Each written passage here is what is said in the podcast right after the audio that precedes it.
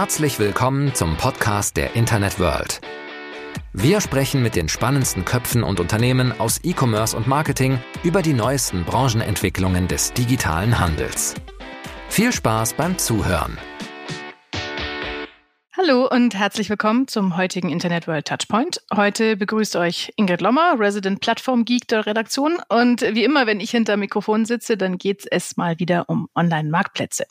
Allerdings äh, wechsle ich diesmal mal die Perspektive. Wer mich von meinem regelmäßigen Podcast-Format Let's Talk Marketplace kennt, der weiß ja, dass ich normalerweise darüber spreche, wie Retailer und Markenhersteller Plattformen am besten für den Verkauf ihrer Produkte nutzen können. Aber heute soll es mal darum gehen, wie man denn eigentlich einen eigenen Marktplatz eröffnet. Das ist so ein Thema, das mir immer wieder begegnet, wo mich immer wieder Brands fragen, was ich denn davon halte. Deswegen finde ich es ganz wunderbar, dass wir das heute mal ein bisschen genauer anschauen und uns mal überlegen, für wen kann das eine gute Idee sein, für wen vielleicht auch eine ganz schlechte. Was muss man beim Bau von so einem eigenen Marktplatz beachten und was kann vielleicht auch so richtig dolle schiefgehen. Also spannendes Thema mit ziemlich vielen offenen Fragen. Und damit wir die heute möglichst umfassend beantworten, habe ich mir gleich zwei Gäste eingeladen. Der eine baut Marktplätze und der andere betreibt einen, wenn ich das jetzt mal super vereinfacht darstellen kann. Herzlich willkommen, Tobias Ring, Director Growth Services beim Technologiedienstleister Scale und Felix Meintrup, Director Partner Business beim Fashion Retailer und Online-Marktplatz About You. Grüß euch, ihr zwei. Hi. Hallo. Grüß dich, Ingrid. Schön, hier zu sein. Ja, ich freue mich, dass ihr mit dabei seid und mit mir ein bisschen über den Bau von Marktplätzen sprecht. Vielleicht steigen wir mal so richtig mit dieser klassischen Frage ein. Also, dass About You als Retailer groß genug ist, um seinen eigenen Marktplatz zu betreiben, daran hat kaum jemand Zweifel. Aber es kommen ja sicherlich auch eine Menge Brands und eben auch Handelsunternehmen auf die Idee, ein Marktplatz könnte doch für uns in Frage kommen. Vielleicht, Tobias, wie gehst du denn ran, wenn ein Unternehmen zu euch kommt und sagt, wir wollen einen Marktplatz? Was sind so die ersten Fragen, um abzuchecken, ob das für sie überhaupt in Frage kommt? Ja, absolut. Die, die allererste Frage, die wir in der Regel ein Handelsunternehmen stellen, was mit der Anforderung zu uns kommt, Marktplatz zu werden, ist, inwieweit das Unternehmen in der Lage ist, Angebot und Nachfrage relativ effizient über einen Marktplatz zusammenzubringen. Ja, das sind sozusagen zwei wesentliche Fragestellungen. Habe ich zum einen Nachfrage, vielleicht heute schon auf meiner E-Commerce-Plattform oder bin zukünftig in der Lage, Nachfrage zu generieren.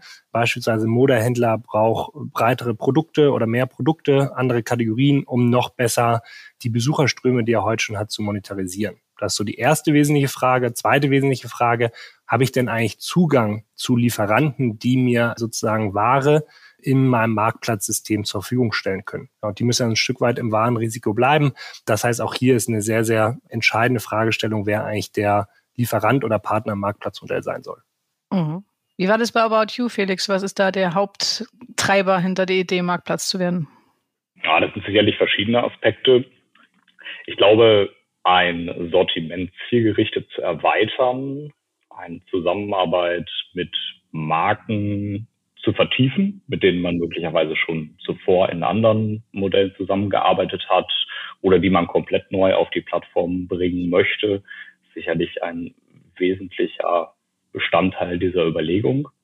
Aber natürlich auch die Fragestellung aus Konsumentensicht, ja, wie kann man About You attraktiver gestalten? Wie kann man Sortimente anbieten, die ja vielleicht neu sind, die so noch nicht stattgefunden haben?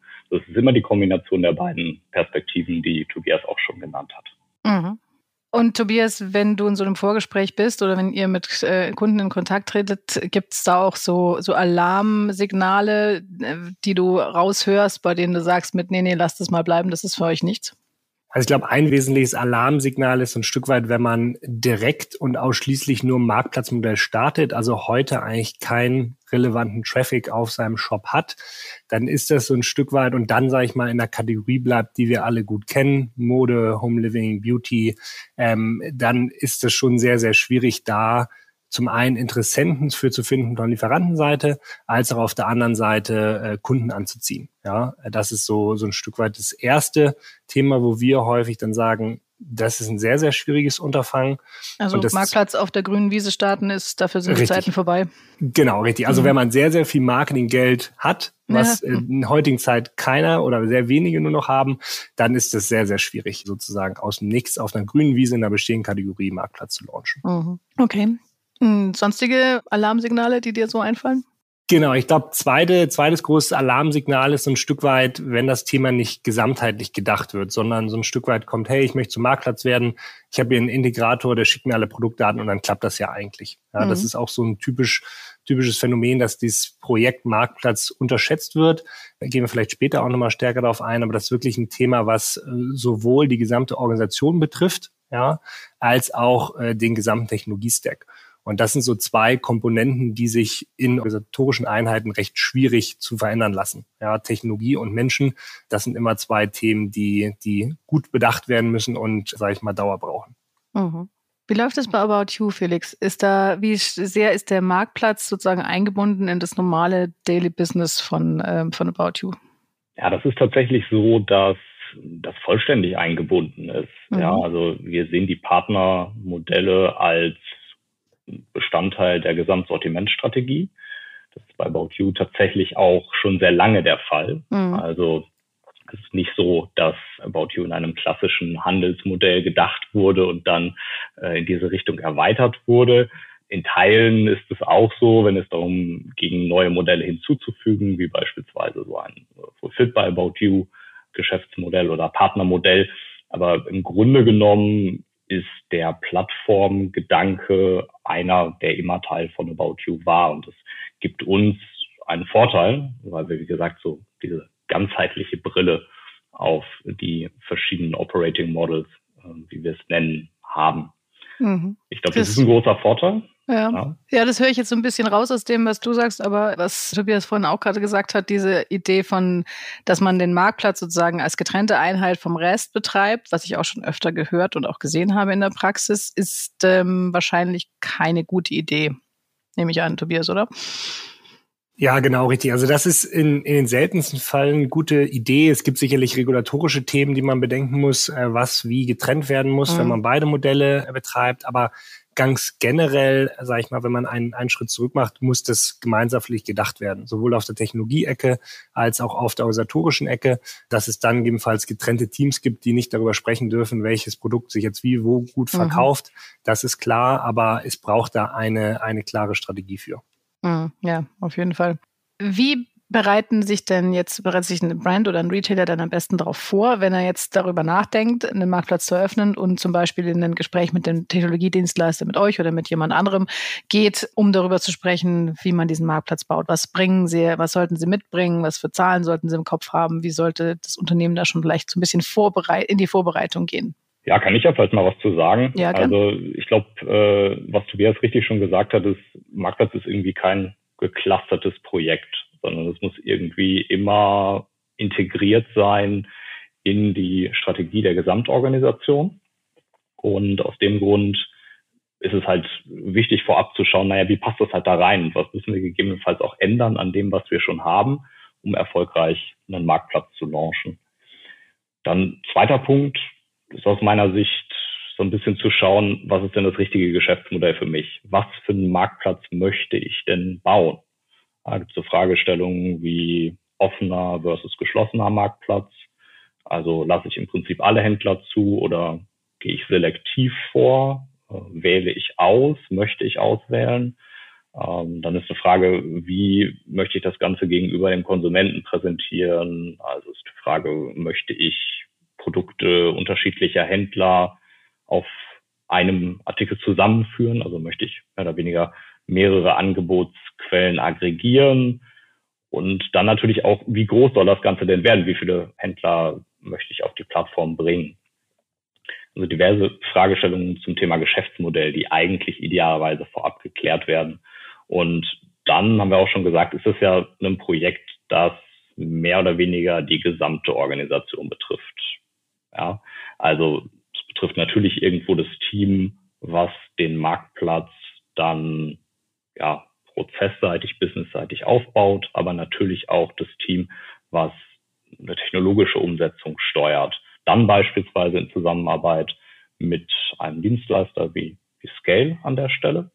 Dann betrifft es immer Teams im Bereich Finance, Payment, aber letztendlich auch Marketing-Teams, ja, denn Nachfrage wird auf Marktplätzen anders generiert als in einem klassischen Online-Shop.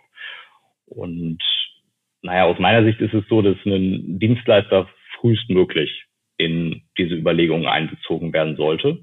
Ich glaube, dass jetzt beispielsweise Scale auch in Entscheidungsprozessen unterstützen kann. Ja, durch Sparring, aber auch durch naja, Hinweise, Ideen, was die technologische Umsetzung angeht. Denn das ist nun mal so ein, naja, ich sag mal, Key-Building-Block für den erfolgreichen Marktplatz. Mhm. Es klingt so, als bräuchte man für diese ersten Initialmeetings einen ziemlich großen Meetingraum, ja. Also wenn ich möglichst viele Abteilungen mit ins Boot holen soll, die da später dran beteiligt sind in irgendeiner oder anderen Form. Ist es in der Praxis so, Tobias, dass die Gespräche mit einem neuen Marktplatz to be am Anfang so ablaufen? Oder wer nimmt mit euch Kontakt auf in der Regel? Genau, also in den, in den seltensten Fällen ist der Meetingraum so groß, wie er eigentlich mhm. sein sollte, weil man äh, schon äh, in der Regel ja aus, aus einer Strategieabteilung oder Business Development Team für E-Commerce angesprochen wird und eher sozusagen die Idee, ich möchte Marktplatz werden, existiert und dann eher eine grobe Vorstellung sozusagen vorhanden ist, die wir dann sehr gut als Dienstleister, und das können sicherlich auch viele andere Dienstleister oder Agenturen sehr gut, diese Idee weiter verfeinern, was muss man denn bedenken. Das heißt, so die ersten zwei, drei Workshops, die wir meist machen, ist noch relativ eng mit, sag ich mal, einer Business Development Strategieabteilung und meist auch äh, direkt äh, die Vorstandsetage, bevor man eigentlich sagt, klasse, so soll eigentlich grob mein Konzept aussehen. Und dann laufe ich die einzelnen Fachabteilungen ab, um es so ein Stück weit zu validieren und, und zu schärfen. Das heißt, im ersten Schritt ist es meist noch eine sehr kleine Gruppe, die dann in einem, in einem zweiten Schritt deutlich größer wird, wenn es vor allen Dingen um die Detailthemen äh, geht. Und letztendlich, wenn es natürlich zur Implementierung kommt, spätestens da ist der Meetingraum dann wirklich prall gefüllt. Mhm. Mit welcher Abteilung gibt es am ersten Ärger? also ich kenne, dass das Marktplatzbusiness nimmt ja nun anderen Abteilungen auch gefühlt vielleicht Geschäft weg oder macht ihnen mehr Arbeit, ohne dass sie vielleicht einen Bonus dafür kriegen oder so. Also wo gibt es vielleicht die größten Widerstände in einem Unternehmen? Genau, ich kann ja mal starten und, und Felix, du ergänzt gerne. Also ich glaube, was schon ein großes Thema ist, ist so ein Stück weit diejenigen, die für ja, Customer Experience verantwortlich sind, weil so ein Stück weit da natürlich sehr entscheidend ist, was zeigt dem Kunden in welcher Qualität und mit welchem Wertversprechen. Ja, also in der Regel kommt ein Wholesaler sehr stark oder ein Händler aus einer Kategorie, die er gut kennt, die er über Jahre optimiert hat. Und nun haben wir im Falle des Marktplatzes die Thematik, dass auf einmal Produkte angeboten werden, die gegebenenfalls in der Qualität, sei es schon in der Darstellung, aber auch vielleicht dann durch die Lieferung nicht mehr im eigenen Haus unmittelbar liegen oder mal mindestens durch eine Kontrolle laufen müssen, die gut funktionieren äh, muss. Ja, das heißt, alle, die so ein Stück weit an der Kundenfront kämpfen, sind A, Befürworter, aber gleichzeitig auch größter Kritiker vom, vom Marktplatz. Ja, und dementsprechend kann man es dann ganz gut runterkaskadieren. Produktdaten ist immer ein neuralgischer Punkt, wo natürlich Kunden sehr oder Teams sehr stark darauf achten, auch das ganze Thema Payment, je nachdem, wie man es aufsetzt, ist ein Thema und auch Logistik. Das würde ich jetzt so sagen, sind die drei wesentlichen Themen, wo es am meisten Reibung gibt, aber übergeordnet natürlich diejenigen, die für fürs Kundenerlebnis äh, oder Customer Experience zuständig sind. Felix, ergänzt gern. Ja, ja, ich würde vielleicht noch die Teams nennen, die für die Sortimentsgestaltung zuständig waren, bevor mhm. der Marktplatz existiert hat. Also Teams, die sich traditionell um Beschaffung kümmern, also Einkaufsteams in einem klassischen Handelskontext, für die möglicherweise ein Marktplatzmodell dann neu ist mhm. und einen Wettbewerb darstellt zu dem existierenden Handelsmodell und dann ja auch irgendwo die Sortimentsgestaltung so ein bisschen ja auf den Prüfstand stellt und neue Sortimente hinzufügt, quasi Wettbewerb im eigenen Haus generiert. Das ist, glaube ich, ganz spannend und das ist was, ähm, was man idealerweise frühzeitig adressiert und wo man ja den Dialog sucht mit den entsprechenden Teams. Mhm. Wie geht ihr das an, dass da wirklich alle Teams mit an Bord sind und auch diejenigen, die dann vielleicht mal über die Marktplatzpartner seufzen, trotzdem grundsätzlich hinter dem Projekt stehen? Also ich glaube, bei About You, das ist das ein kleineres Problem aufgrund dieser, ich sag mal, sehr, sehr langfristigen hybriden Sortimentsstrategie. Ansonsten, Tobias ergänzt da gerne, ist es wichtig, auf so ein Thema hinzuweisen und von vornherein zu sagen, okay, zu hinterfragen, den Kunden, was ist deine Gesamtstrategie und hast du diese Gesamtstrategie in deiner kompletten Organisation artikuliert und hast einen entsprechenden Buy-in der Teams auf diese Strategie das wäre so meine Art, wie ich damit umgehen würde in Richtung eines Kunden. Mhm.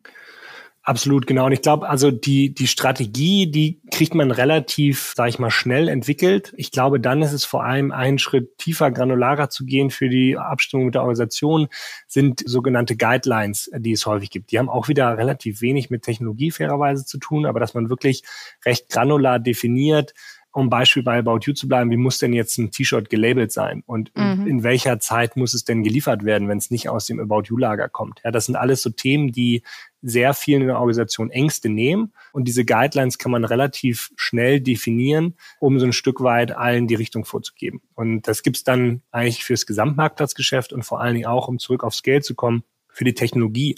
Also welche Guidelines habe ich äh, beispielsweise, wie ich mit der Aggregation von Produktdaten umgehe, wer setzt den Preis, in welchen Kanälen verkaufe ich, wie sieht der Kunde das und so weiter. Und da kann man eigentlich relativ gut, da haben wir auch eine, äh, sage ich mal, eine Schablone für, was so typische Guidelines sind, um so einen Marktplatz konkreter erlebbar zu machen für die Organisation. Mhm. Ja, also mir fällt das auch immer wieder auf, dass da die Technologie, wie soll man sagen, noch das geringste Problem ist irgendwie oft, sondern oft da fängt schon früher an, eben bei der eigentlichen Strategie und der Überlegung, was, wie soll mein Marktplatz aussehen und was sollen meine Marktplatzhändler wann dürfen und wie viel dürfen sie selber und wie viel sage ich an, dass das erstmal geklärt sein muss. Jetzt mal abgesehen von diesen strategischen Überlegungen, die dringend äh, schon in der Konzeption eigentlich entstehen müssen, weil sie sonst, wenn man später was ändern will, echt viel Geld kosten und Nerven. Was sind denn noch so, so technische Herausforderungen beim Marktplatzbau? typischerweise? Also was tritt da so an Herausforderungen und Problemen auf und wie kriegt man das in den Griff? Tobias vielleicht nochmal. Ja, genau. Also ich glaube, die, die, die großen Themen in der technischen Integration ist vor allen Dingen, äh, wie kriege ich die Produktdaten, Preise und Bestände von meinen Händlern in mein Shopsystem? Ja, das ist so der, der allererste neuralgische Punkt. Und dann zum zweiten, wie gehe ich dann mit diesen Produktinformationen eigentlich um, wenn es um die Aussteuerung die Kanäle geht? Ja, ein klassisches Beispiel, ich habe genau den identischen Sneaker und bekomme den von im Minimum zwei, Maximum 13 verschiedenen Bestandsquellen. Ja, das heißt, ich kriege 13 mal Produktdaten für diesen Sneaker, 13 mal Preise, 13 mal Bestände. Ja, und da muss ich so ein Stück weit natürlich mir die Frage stellen, wie zeige ich den Sneaker denn jetzt an im Frontend? Ja, und wer bekommt eigentlich den Zuschlag? Und das sind schon recht komplexe Fragestellungen, die dann im Shopsystem ja zu orchestrieren sind, wo wir sehr, sehr gut an Scale-Seiten helfen können. Und dann der dritte neuralgische Punkt, würde ich sagen, ist dann wiederum die Rückabwicklung. Also Kunde hat, hat den Sneaker entsprechend gekauft. Und wie stelle ich jetzt sicher, dass sozusagen diese Order beim Lieferanten platziert ist oder Marktplatzpartner und dass dieser auch entsprechend voll transparent versteht, wo in welcher Zeit soll er jetzt diesen Sneaker abliefern und wann bekommt er eigentlich sein Geld dazu? Ja, also das ist dann sozusagen der, der dritte wesentliche Punkt. Und ich glaube, dass das Beispiel zeigt so ein, so ein Stück weit, dass es da wirklich äh, viele Stolpersteine gibt, die, die es technologisch zu bedenken gilt. Mhm. Felix, wie ist es bei euch? Weil ich meine, ihr habt ja da auch mal äh, maximale äh, Komplexität, muss ich sagen. Ja, also ich meine, das Eigengeschäft, teilweise kauft ihr bei Brands selber ein. Äh, gleichzeitig sind diese Brands teilweise dann wiederum als Marktplatzhändler unterwegs. Dann gibt es noch Händler, die diese Produkte auch vertreiben. Dann habt ihr manche Produkte, als, die ihr als Fulfillment-Anbieter verschickt mit Fulfillment by About You. Andere verschicken selbst. Wie viel Chaos ist das wirklich und wie ähm, behaltet ihr da den Überblick? Ja, ist eine gute Frage. Chaos versuchen wir natürlich zu vermeiden. Ja. Ähm, wir denken das in aller Regel aus der Sicht des Konsumenten mhm. und versuchen, ich glaube, das sieht man auch sehr gut, wenn man sich im About You Shop bewegt, eine, na, ich sag mal, relativ konsistente Darstellung für den Konsumenten zu ermöglichen und dem Konsumenten zu ermöglichen, dass er sich relativ gut und einfach navigieren kann im Shop. Beispielsweise das Thema, was Tobias gerade angesprochen hat, Produkte zusammenführen, das machen wir komplett nahtlos. Ja, mhm. bedeutet, äh, ein Artikel existiert einmal im About You Shop, also der, der rote Sneaker existiert einmal und dann liegen dann entsprechend unterschiedliche Sortimentsquellen hinter diesem Artikel. Mhm. Das bedeutet aber auch, der Konsument stößt in seiner Suche nicht immer wieder auf den gleichen Artikel beispielsweise. Ja, und das ist ein ganz zentraler Punkt für uns. Und ich glaube, darüber können wir halt dieses Chaos ganz gut vermeiden. Mhm. Das heißt aber auch, ihr gebt euren Händlern relativ klare und eindeutige Style Sheets an die Hand und sagt, so müssen eure Daten kommen und nicht anders? Absolut, ja. Das mhm. tun wir sowohl bezogen auf äh, Produktstammdaten, ja, da haben wir recht klar definierte Minimum Requirements. Gleiches gilt für äh, Artikelbilder, auch ein relativ großes Thema, auch so im Sinne dieser konsistenten mhm. Darstellung im Shop. Ich glaube, wenn man sich so ein bisschen durch den Shop blättert, wird man halt auch sehen, dass ja beispielsweise Schuhe immer nach links ausgerichtet sind auf den Bildern. Ja, mhm. man muss sich vorstellen, dass das durchaus auch mal ein Diskussionspunkt ist in der Zusammenarbeit mit Partnern, mhm. ja, genau diese Assets entsprechend einzuwerben. Aber das ist ganz wichtig für uns, weil nur so können wir sicherstellen, dass der Shop halt auch wirklich aussieht wie ein Fashion Shop und äh, nicht komplett zusammengewürfelt ist. Ja, gibt ja sicherlich den einen oder anderen Partner, dem es am liebsten wäre, wenn er die Fotos einmal schießt und dann kann er sie bei allen Marktplätzen, auf denen er unterwegs ist, gleich einstellen. Aber ihr wollt wahrscheinlich andere als die Kollegen von Zolando und ihr andere als die Kollegen von Amazon und was weiß ich. Ja, das ist, das ist sicherlich zum Teil der mhm. Fall. Auf mhm. der anderen Seite glaube ich, dass es da mittlerweile auch eine Form von etabliertem Standard gibt. Es ist jetzt nicht so, dass mhm. About You nach Dingen fragt, die so niemand bereitstellen kann und extra produzieren muss. Mhm. Also ich mhm. glaube, da hat sich auch über die Zeit gerade jetzt so im Bereich Fashion schon ein gewisser Standard durchgesetzt. Mhm. Der ist aus unserer Sicht aber auch sehr wichtig und sorgt natürlich dann auch in der Konsequenz dafür, dass nicht nur der Konsument irgendwie happy mit der Darstellung ist, aber dann auch Retourenquoten beispielsweise moderat bleiben, weil die Erwartungen des Konsumenten an den entsprechenden Artikel, der dann geliefert wird, möglichst regelmäßig erfüllt werden. Mhm. Nun ist die Sache mit den Produktdaten die eine. Ne? Ich meine, wenn da die Händler und Brands, die bei euch verkaufen auf dem Marktplatz, das nicht so anliefern, wie ihr das haben wollt, dann könnt ihr das wieder zurückgeben, dann gibt es einen Fehlercode und dann müssen sie es halt nochmal machen. Und irgendwann sieht das dann schön aus im Shop. Das ist ein bisschen anders, wenn sich die Partner um die Logistik kümmern. Also wie genau das Paket aussieht, äh, das dann beim Kunden ankommt, in was für einer Zeit es ankommt. Das merkt ihr ja sozusagen erst, wenn das Kind in den Brunnen gefallen ist, also wenn irgendwas beim Kunden schief gelaufen ist oder wenn die Retour nicht gescheit funktioniert oder whatever. Wie geht ihr damit um und ist das überhaupt in eurem Alltag ein Problem, die verschiedenen Logistikstandards vielleicht? Ja, ist tatsächlich ein Thema. Wir versuchen, das auf unterschiedliche Arten naja, sicherzustellen, dass die, die Konsumentenerfahrung entsprechend gut bleibt. Zum einen haben wir recht klar definierte Regeln. Das ist das Thema, ich sag mal, Platform Rules. Da spielt auch Logistik eine große Rolle. Wir ja, erwarten von unseren Händlern, dass sie mit bestimmten Last-Mile-Carriern liefern, dass sie in einer bestimmten Zeit die Ware zum äh, Endkunden bringen, dass sie die Lieferdokumente so gestalten, dass sie vergleichbar sind mit Ware, die durch About You direkt versendet wird. Weiterhin machen wir sehr, sehr regelmäßige Qualitätskontrollen. Sowohl im Onboarding neuer Händler machen wir physische Testbestellungen, um zu überprüfen, werden da entsprechend unsere Qualitätsstandards eingehalten. Wir behalten uns aber auch vor, das ja zu jedem anderen Zeitpunkt zu machen, uns anzuschauen und naja, gegebenenfalls auch zu sanktionieren, wenn es da zu stärkeren Abweichungen von unseren Standards kommt. Weiterhin werten wir natürlich Customer Service Feedback aus zu solchen Themen und haben darüber, glaube ich, eigentlich einen ganz guten Blick darauf, wie verhalten sich unsere Partner gegen die definierten Standards. Mhm. Felix, ist das so ein Thema, das vielleicht von Marktplatzbetreiberseite Anfang unter Umständen auch äh, unterschätzt wird? Du hast am Anfang ja gesagt, manchmal kommen auch Kunden zu euch, die sagen, jetzt bauen wir mal einen Marktplatz und da muss ich mich dann nicht mehr drum kümmern, so ungefähr.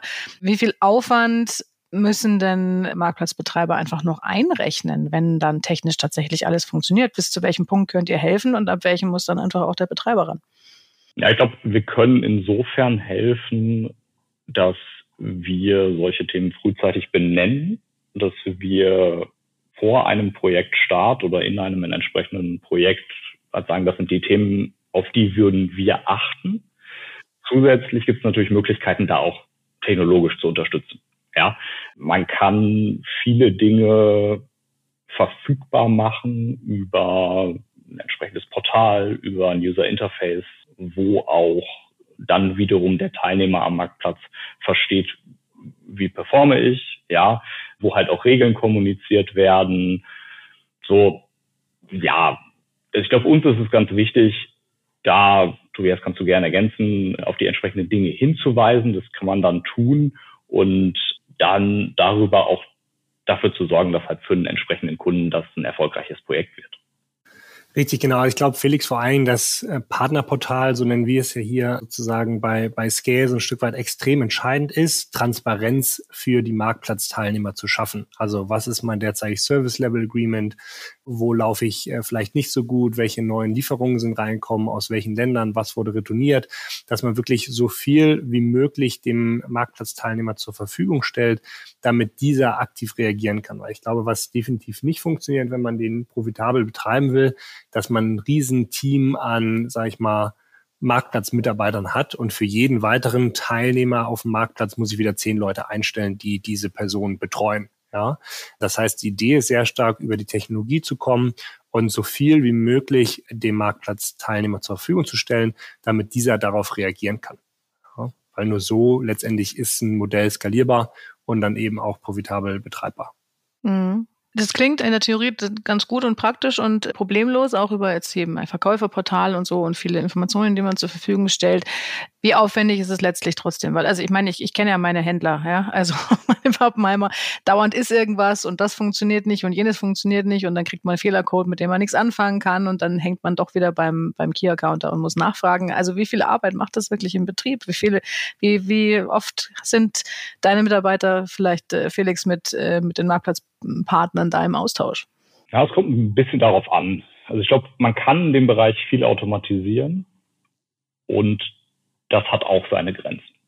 Das muss man sagen. Ich glaube, je besser man seine technischen Schnittstellen definiert und unterhält, desto einfacher werden diese Prozesse und desto weniger Ressourcen muss man dann auch in der Betreuung der entsprechenden Händler einsetzen. Der Aufwand wird nie auf Null gehen. Das mhm. heißt, ein dediziertes Team vorzusehen, was sich um Händlerinteraktion kümmert, was sich auch, ich sag mal so ein bisschen, ja, um das Lösen von Problemen etc. kümmert, mhm. das, das ist schon sinnvoll, ja. Mhm. Und das, glaube ich, kann man auch nicht wirklich auslagern an irgendeinen externen Dienstleister, oder? Ich glaube nicht. Also man kann das sicherlich versuchen. Es hängt auch so ein bisschen davon ab, was möchte man tun, äh, wie stark möchte man skalieren, wie mhm. viele zusätzliche Produkte möchte man onboarden, wie hoch sind die, na, ich nenne es mal Qualitätsstandards im Shop, in der Darstellung etc. Ja, da gibt es ja ganz unterschiedliche Ausprägungen. Ja, ich kann sagen, letztendlich brauchen Artikel eine Beschreibung und ein Bild, dann geht der entsprechend in den Shop oder ich sage halt, gehe einen etwas kuratierteren Weg. Dann wird tendenziell der Betreuungsaufwand auch ein bisschen höher. Dann werde ich möglicherweise aber jetzt auch nicht 10.000 bis 15.000 Marktplatzpartner haben, sondern vielleicht nur wenige hundert und kann darüber dann meinen Aufwand auch begrenzen. Mhm. Wenn wir schon dabei sind, wie messen wir denn den Erfolg von so einem Marktplatzprojekt? Also angenommen, ein Händler hat jetzt einen Marktplatz mit dazu eröffnet. Wie, ab, ab welchem Zeitpunkt kann er mal ähm, einen Strich drunter machen und mal sozusagen zählen, was jetzt im letzten halben Jahr oder im letzten Jahr passiert ist und mal überlegen, war das Projekt ein Erfolg oder nicht? An welchen Kriterien macht man das fest? Genau, also ich glaube, in, in allererster Linie ist es ja so ein Stück weit ähm, Kernziel Verbreiterung des Sortiments. Ja, also inwieweit war ich in der Lage, mehr Produkte anzubieten, jetzt mal unabhängig von der Kategorie, kann die gleiche oder auch eine fremde sein. Inwieweit bin ich sozusagen in der Lage, dieses, dieses Sortiment zu erweitern? Ich glaube, das ist so Punkt Nummer eins. Punkt Nummer zwei, der dann natürlich direkt folgt, ist so natürlich das ganze Thema Umsatz. Äh, Habe ich eine bessere Conversion Rate? Ist mein Average Order Value hochgegangen? Ist die Bestellfrequenz hochgegangen? Das sind alles so eigentlich die drei wesentlichen monetär getriebenen Werte, die man sich schon sehr klar nach sechs bis zwölf Monaten anschauen sollte ja, um dann zu verstehen, von welchen Händlern kommt das denn, welche Sortimente die entsprechend mit welcher, mit welchem Service äh, auf die Plattform gebracht haben, oder habe ich auch meist einen positiven Effekt auf mein bestehendes Sortiment, was ich schon vorher hatte. Also das sind so die wesentlichen Themen, die die Händler sich relativ kurzfristig auch anschauen können nach Launch eines Marktplatzes. Felix, willst du da noch was ergänzen? Ja, ich glaube, bewerten wird man einen Marktplatz immer danach, wie gut funktioniert halt dieses Verhältnis Angebot und Nachfrage. Also finde ich Händler, die Sortiment anbieten möchten auf meinem Marktplatz und wird dieses zusätzliche Sortiment nachgefragt. Ja, das hört sich jetzt sehr simpel an, ist, glaube ich, aber wichtig und funktioniert halt auch genauso. Ja, und dann ist man wieder an dem Punkt, äh, hat man es geschafft, äh, inkrementelles Geschäft zu generieren, zusätzlich zu dem, was man möglicherweise vorher schon realisiert hat und hat sich dieses Geschäft möglicherweise doch positiv mitentwickelt, etc. Genau, und ich glaube, ein, ein Thema, was, das, was wir auch mal mit Kunden eigentlich machen, ist NPS, also Kundenzufriedenheit relativ granular tracken und zu verstehen, Kunden, die jetzt sozusagen eine Marktplatzorder platziert haben, gegebenenfalls auch mal zwei Pakete bekommen haben, wie entwickelt sich deren Kundenzufriedenheit? Haben wir so ein Stück weit wir bei all unseren Kunden eigentlich sehen, dass das NPS schon eigentlich der Faktor ist, um zu verstehen, ob man, ob man in die richtigen Wege unterwegs ist. Ja, das heißt, das empfehlen wir eigentlich auch äh, granulares Tracking des NPS nach Marktplatzorders oder auch nicht Marktplatzorders. Was passiert da eigentlich so ein Stück weit? Mhm. Lass uns vielleicht zum Schluss noch, ich muss ein bisschen auf die Zeit achten, aber lass uns zum Schluss noch auf ein, vielleicht ein unangenehmeres Thema eingehen, was Marktplätze angeht, weil ihr hattet ja jetzt gesagt, man muss seinen Marktplatz im Auge behalten, man muss seine, seine Kriterien anschauen, ob das alles soweit funktioniert, Kundenzufriedenheit testen und solche Sachen. Das kann aber natürlich auch dazu führen, dass man sich von Marktplatzhändlern wieder trennen muss, entweder weil sie die Qualitätsmerkmale nicht erfüllen oder auch weil sich die Kundennachfrage so geändert hat, dass man sein Sortiment anpassen muss und dann die Händler halt wieder rauswirft, deren äh, Produkte ums Verrecken nicht nachgefragt werden, ist in diesem Jahr ja auch immer wieder mal im Markt darüber berichtet worden, dass sowas passiert. Wie bereitet man sich darauf vor, dass man als Marktplatz dann auch diese Verbindungen, die man mit, äh, mit seinen Dritthändlern geknüpft hat, im Notfall auch wieder auflösen kann? Wie muss man sich technisch darauf vorbereiten und natürlich auch irgendwo strategisch? Felix, vielleicht fängst du mal an. Ja, ist eine gute Frage und tatsächlich auch eine relativ aktuelle Frage, so bezogen auf Dinge, die man im Markt hört ja, wir empfehlen natürlich idealerweise den Schritt vorher eine sehr, sehr gute Überlegung zu treffen, eine sehr fundierte Überlegung zu treffen, welche Sortimente möchte man onboarden in entsprechenden Modellen, um gar nicht in die Situation reinzulaufen, wo man halt sagt, äh, man muss ja sich von Händlern trennen und Sortiment wieder von der Plattform nehmen. Ich glaube, wenn man das macht, dann ist es auch ja insbesondere eine kommunikative Aufgabe, ja, die natürlich irgendwo im Dialog mit diesen Händlern passieren sollte. Es ist dann, glaube ich, nie ein einfacher Schritt, ja. Und wenn man halt an den Punkt kommt, wo man halt sagt, okay, das ist letztendlich zusätzliches Sortiment, was für den Konsumenten keinen Mehrwert mehr stiftet, dann ja, ist das ein Schritt, den man im Zweifel gehen muss, den man äh, sauber kommunizieren muss, wo man sich natürlich gegebenenfalls auch an gewisse Regeln halten muss, wenn man das tut. Ja, und äh, den man dann aber auch so umsetzt. Hm. Was diese Regeln betrifft, äh, vielleicht Tobias, wie sieht denn da sozusagen die technische Vorbereitung aus, dass man äh, diesen Schritt sauber und wie Felix gesagt hat, den Regeln entsprechend dann auch umsetzen kann? Genau, richtig. Also technologisch ist so ein Stück weit ist relativ einfach, einen Marktplatzteilnehmer wieder ähm, offline zu nehmen, ja, weil es letztendlich durch zumindest so ist es bei Scale, relativ granulares Merchant Management möglich ist, zu sagen, den deaktiviere ich, von dem bekomme ich keine Produktdaten, Bestände, Preise mehr. Ich glaube, was der größere sozusagen Kopfschmerz bereitet, ist, dass wir natürlich relativ hohe Retouren haben und selbstverständlich noch Produkte bis zu 100 Tage bei einigen Anbietern retourniert werden können. Ja, das heißt, man hat eigentlich, obwohl man sagt, man möchte jetzt hier die Geschäftsbeziehung beenden, durchaus die Möglichkeit, dass man noch einen Zeitraum hat, wo Themen zurücklaufen können, wo ein Kundenservice angerufen werden muss. Das heißt, man hat so ein Stück weit eine Transition Period, die man sehr gut bedenken muss, auch wieder operativ. Aber technisch ist es, wie gesagt, relativ einfach, ja, Marktplatzteilnehmer von der Plattform zu nehmen. Es ist eher operativ die Thematik, die Begründung, die Außendarstellung, äh, das ist deutlich umfangreicher. Mhm. Okay. Gut, letzte Frage zum Schluss. Was glaubt ihr, in welchem Segment wird noch ein Marktplatz eröffnet, wo man es jetzt noch nicht kommen sieht? in welchem Sortiment? Ja, gute, spannende Frage, ja. ich glaube, wenn, ja, ich glaube, ich glaube, wenn wir, wenn wir äh, das eine Sortiment im, im Kopf hätten, dann wäre die Wahrscheinlichkeit, dass wir es adressiert hätten, auch nicht klein. Okay. Ich glaube, ich würde die Frage eher strukturell beantworten. Ich mhm. bezweifle, dass irgendwer kurzfristig den Versuch wagen wird, ein sehr, sehr breites äh, Sortiment oder halt äh, kategorieübergreifend einen großen Marktplatz zu launchen. So vielleicht in die Richtung zu expandieren oder halt international zu expandieren. Das sehen wir ja auch durchaus. Mhm. Ich glaube, das wird jetzt tendenziell äh, kurzfristig nicht passieren. Ich glaube, dass es äh, möglicherweise spannende Ansätze eher in der Nische geben wird. Mhm. Und in der sehr, sehr fokussierten äh, Sortimentserweiterung kann mir vorstellen, dass ja, dass da ein bisschen, bisschen mehr passiert. Ähm, vielleicht auch sogar im Bereich Fashion. Ja? Mhm. Okay, gut. Dann sind wir gespannt, was da als nächstes kommt. Auf der K5 hat man jetzt gerade gehört, dass gerade jetzt hier Luca im Schrägstrich Lampenwelt dem nächsten arbeitet. Das war so Nische, die ich, wo ich mir gedacht habe, da fehlt tatsächlich noch einer. Und ja, es sind noch ein paar Nischen da draußen, aber man muss sich jetzt langsam, glaube ich, sputen, wenn man noch einen Marktplatz eröffnen will. Gut, ich danke euch sehr für euren Input und ähm, für die Offenheit. Da war viel äh, Spannendes dabei. Ich hoffe, ihr konntet, falls ihr zugehört habt und ich selber gerade in der Entscheidung steht, ob ihr über einen Marktplatz nachdenken wollt oder nicht, vielleicht konntet ihr das eine oder andere mitnehmen.